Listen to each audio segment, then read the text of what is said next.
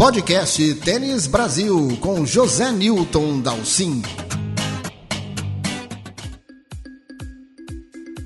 Como todo mundo esperava, inclusive eu, Beatriz Haddad Maia vai pouco a pouco construindo a sua carreira na elite do tênis. Com seu título deste final de semana, o título duplo deste final de semana em Nottingham, ela já é uma das 30 melhores do mundo em duplas e está no 32º lugar em simples.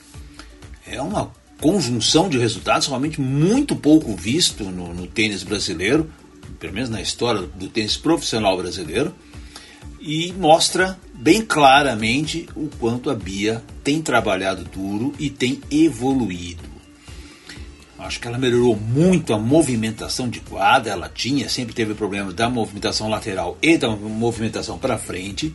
Ela ficou mais fina, ela trabalhou bastante esse aspecto e hoje a gente vê como ela está bem mais uh, ágil na quadra, né, se deslocando. Essa transição dela para a rede, para depois ir para o voleio, ela tem uma mecânica de voleio, sempre, sempre teve né, uma mecânica de voleio muito boa, perfeita, pega a bola na frente, bem posicionada, ela é alta, ela é grande, ela cobre muito bem a rede. Então, essa transição dela para a rede acabou saindo-se muito bem. Ela tem conseguido ganhar muitos pontos. Vamos lembrar também que as próprias, o próprio jogo de duplas ajuda muito ela nesse aspecto, a desenvolver esse aspecto. Uh, acho também que o backhand da, da, da Bia Haddad melhorou bastante, ela vem trabalhando nesse aspecto.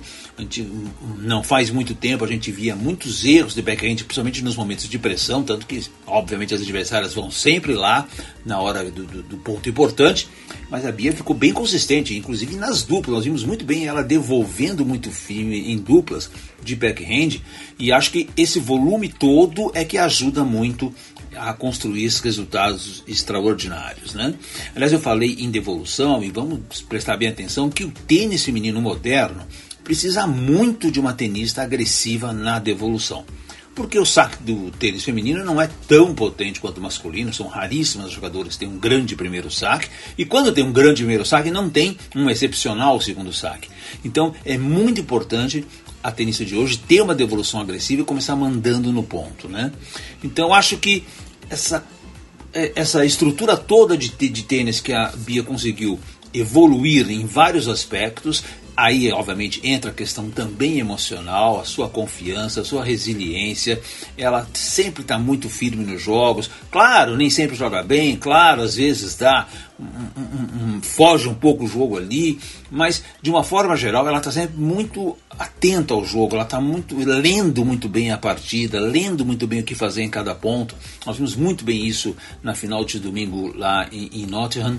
Então, eu acho que a gente, claro, vamos dizer, muita gente, aliás, me pergunta o tempo inteiro, Bia já está no nível de uma top 10? Não, não está no nível top 10. Ela precisa trabalhar ainda bastante para chegar lá, mas não é impossível. Ela tem recursos para isso e ela está ganhando confiança. Eu acho que isso é muito importante. Também falei no blog desse final de semana a respeito da chance da Bia uh, entrar de cabeça de chave em Wimbledon e isso está ainda mais concreto depois da divulgação do ranking desta segunda-feira pela WTA. A Bia, como vocês sabem, foi para 32 do mundo e ela é ameaçada com os resultados dessa semana por uma, duas, três, quatro, cinco jogadoras poderiam ultrapassar a Bia, fazendo com que ela caísse para 37, possivelmente. Uh, só que dessas cinco, uma não vai poder jogar o Wimbledon, que é a bielorrussa Alexandra Sasnovich. Então, na verdade, quatro tenistas apenas poderiam ultrapassar a Bia e ela então correria o risco de cair de 32 para 36. No entanto, nós já sabemos que cinco tenistas russas ou bielorrussas não poderão competir em Wimbledon em função uh, do regulamento imposto pelo governo britânico que barrou os jogadores dessa nacionalidade no torneio.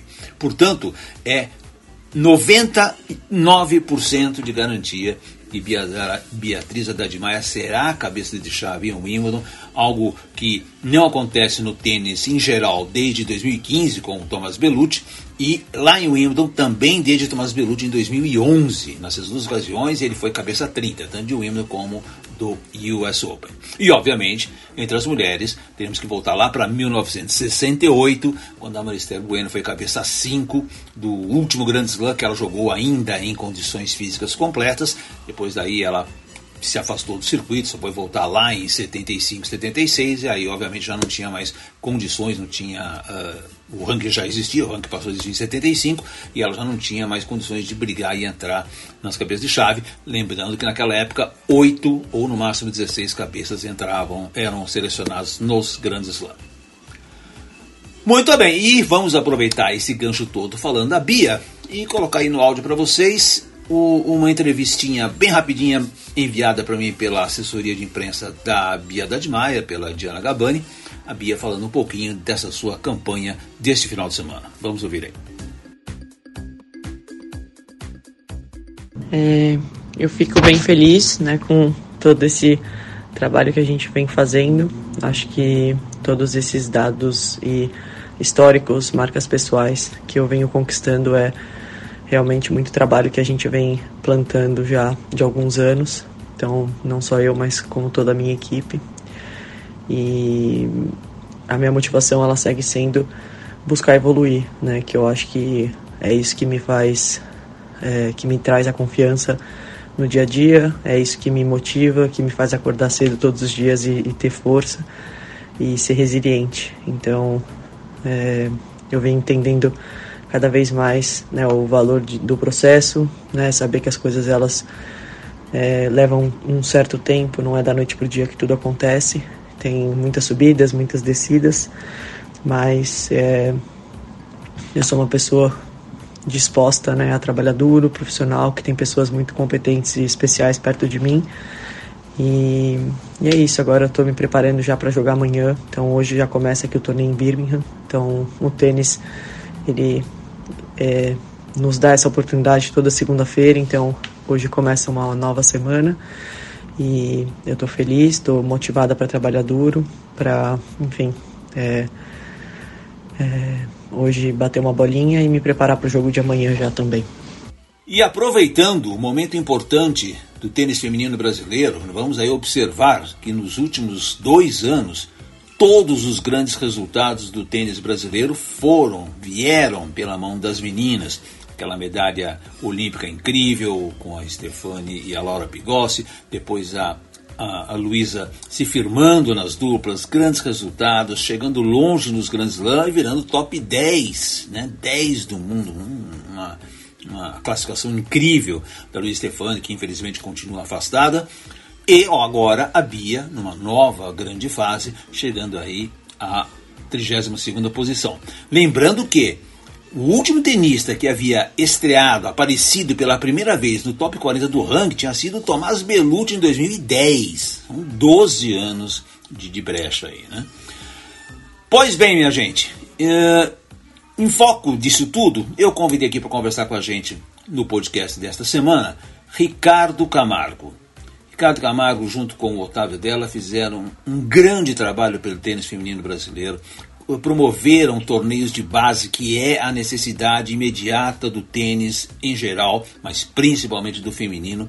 Fazer torneios de base, 15, 25 mil, sem esquecer do circuito juvenil. E eles dois fizeram muito bem esse trabalho Todas as meninas que nós temos hoje em destaque no ranking vieram através desses torneios, jogaram esses torneios, ganharam pontos aqui no Brasil, ganharam experiência contra as tenistas internacionais e por isso elas conseguiram essa arrancada na carreira. Portanto, eu convidei aqui para conversar com a gente Ricardo Camargo. Ricardo Camargo, antes de mais nada, obrigado pela tua presença aqui no podcast Tênis Brasil.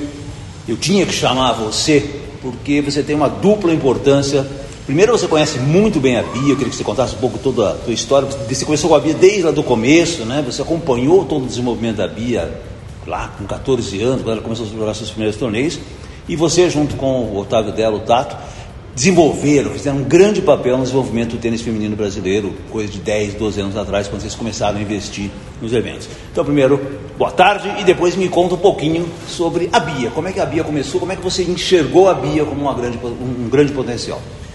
Boa tarde, Zé. É um grande prazer estar aqui com você no podcast. Uh, você sempre trazendo pautas inteligentes e, nesse momento, nada mais uh, atual do que falar da Bia. Né, um grande resultado que, que ela teve, esse sucesso todo do tênis feminino nesses últimos dois anos. Uh, E para mim é um prazer, para mim é um prazer estar aqui com você, é um prazer falar do tênis feminino. O tênis feminino entrou uh, na minha veia e no tato há 12 anos atrás. Né? Como você conhece, eu e o Tato somos ex-jogadores de tênis e chegou um momento que a gente queria devolver de alguma forma uh, para o tênis o que o tênis deu para a gente, né? E num certo momento da nossa vida, a gente estava olhando uh, quais seriam as oportunidades uh, no tênis que a gente poderia estar tá investindo. E naquele momento a gente percebeu que existia uma lacuna muito grande do tênis masculino e do tênis feminino. E aí uh, colocamos isso em números e acabei levando para um grande visionário, outro apaixonado de tênis, que era o Fernando Chacon. Na época ele estava uh, dirigindo um dos grandes bancos aqui do, do Brasil. E levamos um, um, uma demonstração onde a gente mostrava que a Maria Fernanda Alves, naquele, naquele momento, estava entre as 500, 550 melhores do mundo. E o número 20 uh, no tênis masculino estava em número 400. E isso demonstrava principalmente a falta de investimento no, no tênis feminino. Né? Esse é um problema uh, antigo. O Brasil uh, passou por uma lacuna muito grande no tênis feminino. A gente teve Maria Esther Bueno, depois tivemos uma, uma geração muito boa com a Niege Dias Silvana Campos, logo em seguida a Dada Vieira e ficamos, o que? Foi 25 anos que a gente ficou sem um, um, uma jogadora na chave principal de um grande slam. Naquele momento vendemos essa ideia para o Chacon e ali a gente começou uh, um circuito de tênis feminino no Brasil. São exatamente 12 anos. Uh, para a gente é satisfatório quando a gente faz um, um, um projeto e esse projeto tem começo, meio e fim um, um projeto de sucesso. Quando eu falo um projeto de sucesso, é um sucesso das meninas. Né? Eu acho que a gente foi apenas um, um meio de poder disponibilizar ferramentas para elas se tornarem tenistas. Uh, o Brasil chegou até anos com 23 torneios, chegamos a realizar 23 torneios profissionais no ano. Então, nesses uh, ah, 12 anos, acredito que a gente deve ter feito cento e, entre 100 e 150 torneios uh, profissionais femininos no Brasil e que veio como grande ápice. Eu vejo essa vitória da, da Bia algo extraordinário né, na grama, aquilo que ela mesmo sempre ela falou após a vitória que ela não acreditava que o primeiro título dela viesse na grama, mas para a gente que é do meio, a gente sabia que a, Bia numa quadra rápida ela tem muito mais chance de ganhar de qualquer jogadora. É, ela é uma, uma jogadora de muita potência canhota, né? É, a, a história do Nadal. É. Na história do Nadal, canhoto é canhoto, canhoto na grama faz uma diferença. E, então, assim, não foi para mim surpresa.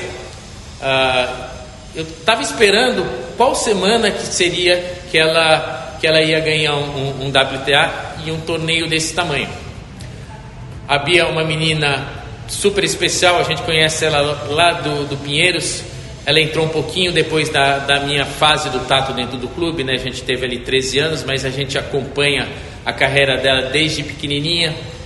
Uh, os pais são dois queridos, a mãe jogava com a gente, um pai, um jogador de vôlei, então isso ajudou muito a, a Bia nessa parte física, né? Uma menina alta e ela tem uma, uma resiliência uh, sobrenatural, né? A gente Antes de, de vir para a Austrália, ela treinou bastante aqui, a gente teve a ah, oportunidade de conversar bastante.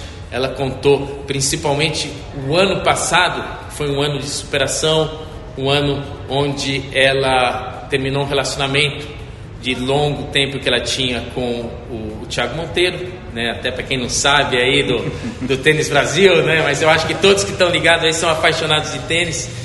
E, e aquela coisa da pandemia, né? ela jogou semana atrás de semana. Então, assim, essa é uma grande virtude da Bia. Ela consegue ficar fora de casa semana atrás de semana, fazendo a coisa certa, se cuidando. E tudo que ela precisava era pegar uma fase da carreira dela onde ela não tivesse nenhum problema físico, que foi o que atrasou um pouquinho. que, que a Bia hoje está com 25, 26 anos, esse primeiro WTA dela podia ter sido com 22. Se ela não tivesse tido tantos problemas e tantas uh, pedras no meio do caminho, né? Então, uh, eu vejo que uh, esse título da, da Bia tardou um pouquinho, principalmente por causa da, dessas, desses problemas físicos que ela teve durante todos esses anos. Então, para mim, é muito contente dessa vitória da Bia. aquilo que eu, que, a medalha olímpica do tênis feminino, eu acho que foi a maior conquista do tênis brasileiro. Ali eu até escrevi um, um texto super bacana no, no, Instagram, me emocionei naquele texto. Eu não sou de escrever muito no Instagram e aquele dia foi um dia super especial que eu falava, lembrava um pouco dessa história do, do Chacon, que a gente foi lá com uma pastinha, um PowerPoint, vender, olha, vamos investir no tênis feminino, porque eu não, não acredito em diferença de qualidade de naipes. O que eu acredito é principalmente na falta de investimento. E aí eu posso trazer alguns dados muito bacanas, Zé. Um, 72% das medalhas olímpicas do esporte brasileiro vem do esporte feminino. Uh, numa delegação muito menor, tem muito mais homens nas delegações olímpicas brasileiras e com investimentos muito menores. Então, uh, o que faltava, o que faltou para o tênis uh, feminino durante esses anos, dessa lacuna de 25 anos sem a gente ter uma jogadora jogando os torneios Grand Slam, os torneios de primeira linha, foi principalmente a falta de investimento. E a partir do momento, isso exatamente há 12, 13 anos atrás, uh, que a gente começou com o primeiro investimento no tênis feminino, a gente, depois de 12 anos, escolheu uma geração super bacana. Hoje ainda é uma, uma, uma geração pequena de quantidade, mas excelente de resultados. A gente tem cinco, seis meninas jogando o circuito, viajando o circuito mundial feminino. Quando eu falo viajando, é viajando para a Europa, é viajando para os torneios. Uh, e todas elas entre as 200 melhor. Então aí é... Sim, e como você bem lembrou, todas passaram pelos seus torneios. Todas, praticamente todas, sem exceção. Inclusive as que já pararam aí, Paulo Gonçalves. Uh, todas elas passaram pelos seus torneios, ou seja, o trabalho de base que foi desenvolvido ali é o que plantou como nós estamos vendo hoje, né? Então eu insisto muito nessa questão de que é preciso plantar e a gente não tem feito, não pode esquecer disso em relação ao tênis feminino. Então, Zé, você colocou uma questão muito importante, porque as pessoas sempre lembram quando tem que fazer uma crítica ao tênis brasileiro, não precisamos uh, formar treinadores, precisamos ter centros de treinamento. Eu acredito muito mais em a gente trazer o circuito para o Brasil. Isso significa o quê? Fazer mais eventos do que eh, da importância mesmo de um centro de treinamento. Eu, eu acho assim. Uh, eu venho de uma geração que tinha muito torneio de, de tênis no Brasil. E a gente ia para Roland Garros e, e Wimbledon, a gente fazia contra no futebol. Brasil contra Brasil. A gente tinha 22, 23, 25 jogadores jogando quali, chave, dupla do, dos torneios uh, Grand Slam. E agora essa quantidade é muito menor. Você vê que assim, o tênis masculino hoje está passando por um, um, uma entre-safra, até porque diminuiu muito a quantidade de torneios masculinos nos últimos anos. Né? Então, isso reflete diretamente no ranking e na formação dos novos talentos. Então, uh, eu acredito muito. Uh, você vê o, o, exemplo da Itália. A Itália, nos últimos anos, tem colhido frutos incríveis, tanto no, no tênis masculino como no tênis feminino, porque eles investiram muito em torneios, em, em eventos, e isso trouxe essa qualidade, né? De hoje a gente ter dois, até, até ontem a gente tinha dois italianos entre os top 10, né? E, e eu acho que foi a melhor a, a, melhor fase do tênis italiano de todos os tempos, desde que eu acompanho o tênis, né? Então, essa que eu acho que é a grande importância dos eventos na formação de atletas brasileiros. Cara, você não acha também que falta um pouquinho mais de envolvimento das mulheres no próprio esporte brasileiro, mas principalmente no tênis? Porque a gente vê muito claramente, muitos, as meninas todas, elas são orientadas por homens. Não temos nada contra isso, nada contra os homens especificamente. Mas é uma realidade diferente você treinar uma mulher. Né? É preciso um outro conhecimento, inclusive eh, pessoal, de, de, de físico. Né? E a gente vê poucas treinadoras, principalmente no alto nível, se envolvendo com o tênis feminino. Isso é uma grande verdade, Zé. Eu sou muito amigo da Patrícia Medrado e converso muito com ela sobre isso, né? a importância da gente envolver as mulheres em todas as fases da indústria do tênis. E aí a gente fala desde aquela primeira professora de formação, as treinadoras uh, do juvenil e depois nessa transição do tênis uh, juvenil para o profissional. Eu acho que a gente teve um grande salto de qualidade quando e aí, não, eu não diria que, se, que, de qualidade, mas um salto importante quando a gente trouxe a Robertinha Burzagli para ser capitã do, da Fed Cup. Porque assim, eu acho que ela consegue, uma mulher consegue ter uma conversa com outra que eu acho que não consegue com o, o um homem. E a gente, antes, antes da gente estar tá gravando aqui, a gente bateu um, um papo informal e a gente tentou puxar Pô, Zé, você acompanha o tênis, eh, o tênis mundial há anos e anos. Me diz aí qual treinadora que está no circuito hoje. E a gente não conseguiu lembrar nenhuma treinadora a nível mundial. A gente não fala nem a nível Brasil. Né? Mas qual dessas top 10, 20 estão sendo treinadas por mulheres? Né? E eu acho que a mulher tem que assumir esse protagonismo uh, na, nessas esferas técnicas, nas esferas uh, de direção Fiquei uh, muito triste e chateado por, por ser um defensor do tênis feminino, defensor da causa das mulheres do esporte. Né? Quando a gente tiver um pouco mais de tempo, eu vou contar um pouco do, do projeto que a gente tem do esporte feminino olímpico.